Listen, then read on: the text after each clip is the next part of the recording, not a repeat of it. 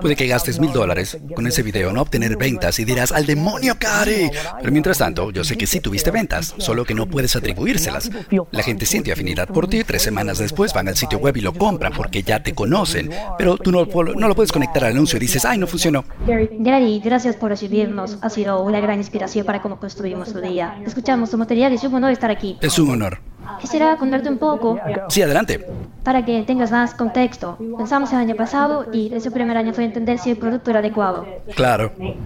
Logramos eso. Ahora somos una empresa de seis cifras.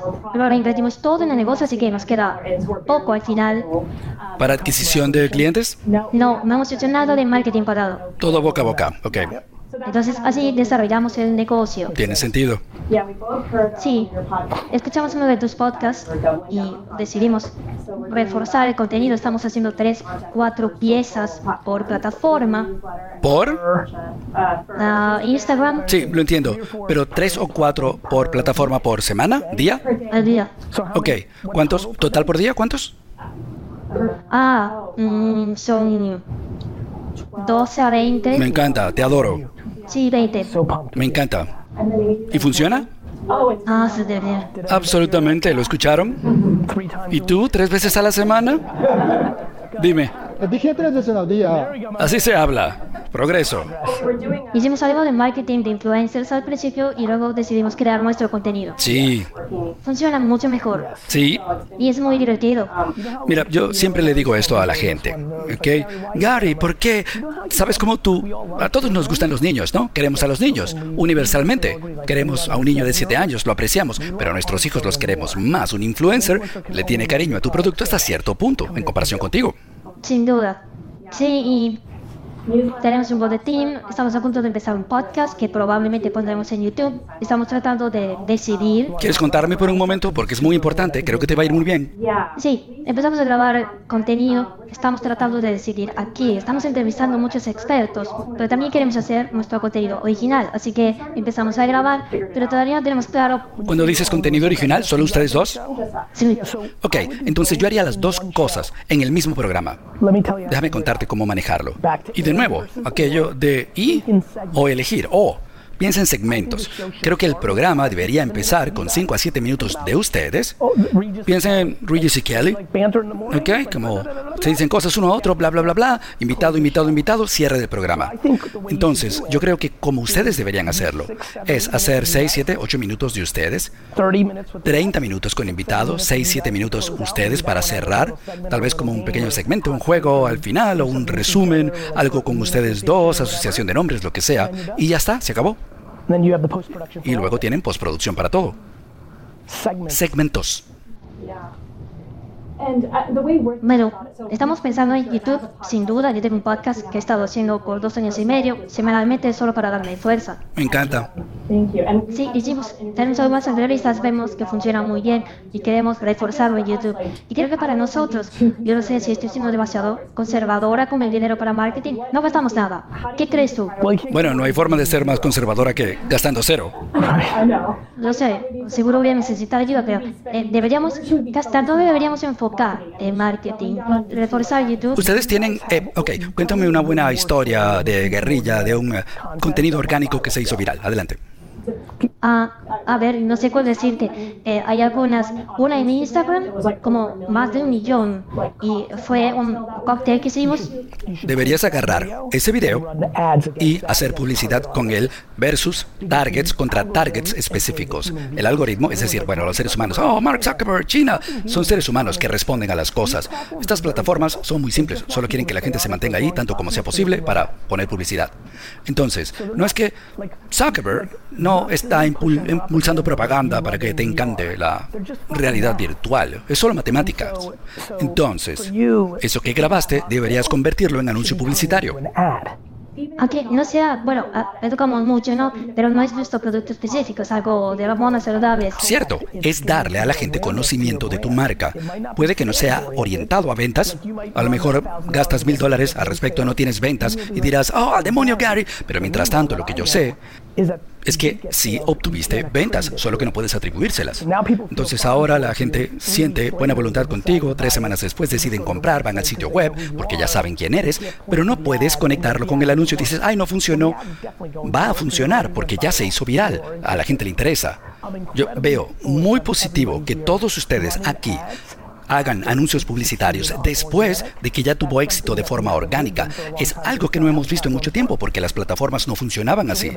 Ahora es mucho mejor que en los últimos 10 años. Teníamos que adivinar y gastar dinero o micro dinero para ver si funcionaba y después impulsarlo más. Ahora el algoritmo es un indicador mejor de si va a funcionar o no que incluso los microgastos en publicidad. Entonces, para mí, si vas a poner algo a prueba, hazlo con las cosas que se vuelven virales. De esos 12 al día. Ok, entiendo. Mira, el punto para negocios directo al consumidor, el santo, el santo grial es, encontrar matemática escalable que funcione en adquisición de clientes y ciclo de vida del cliente, pero la mayoría no están funcionando con ganancias, sino que utilizan capital de inversión para financiar lo que está mal en eso. Y eventualmente pasa aquello de primero el huevo, la gallina, puedes venderlo antes de que la matemática te ahogue, y es un reto horrible y uno que a mí no me gusta jugar, porque es como un negocio falso. ¿Viste la cara que puso él? Porque él sabe, lo ve todos los días. Están del otro lado tratando de saber si esto es sostenible o un momento en el tiempo, bla, bla.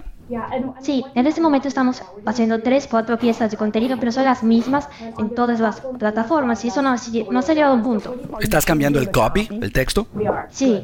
Bien, entonces, con el mismo video, ok, esa es una manera rápida de aplicar un truco que puede ayudar a muchos. El mismo video, pero el copy, el texto es diferente, porque la audiencia es diferente en TikTok, en LinkedIn, en Twitter.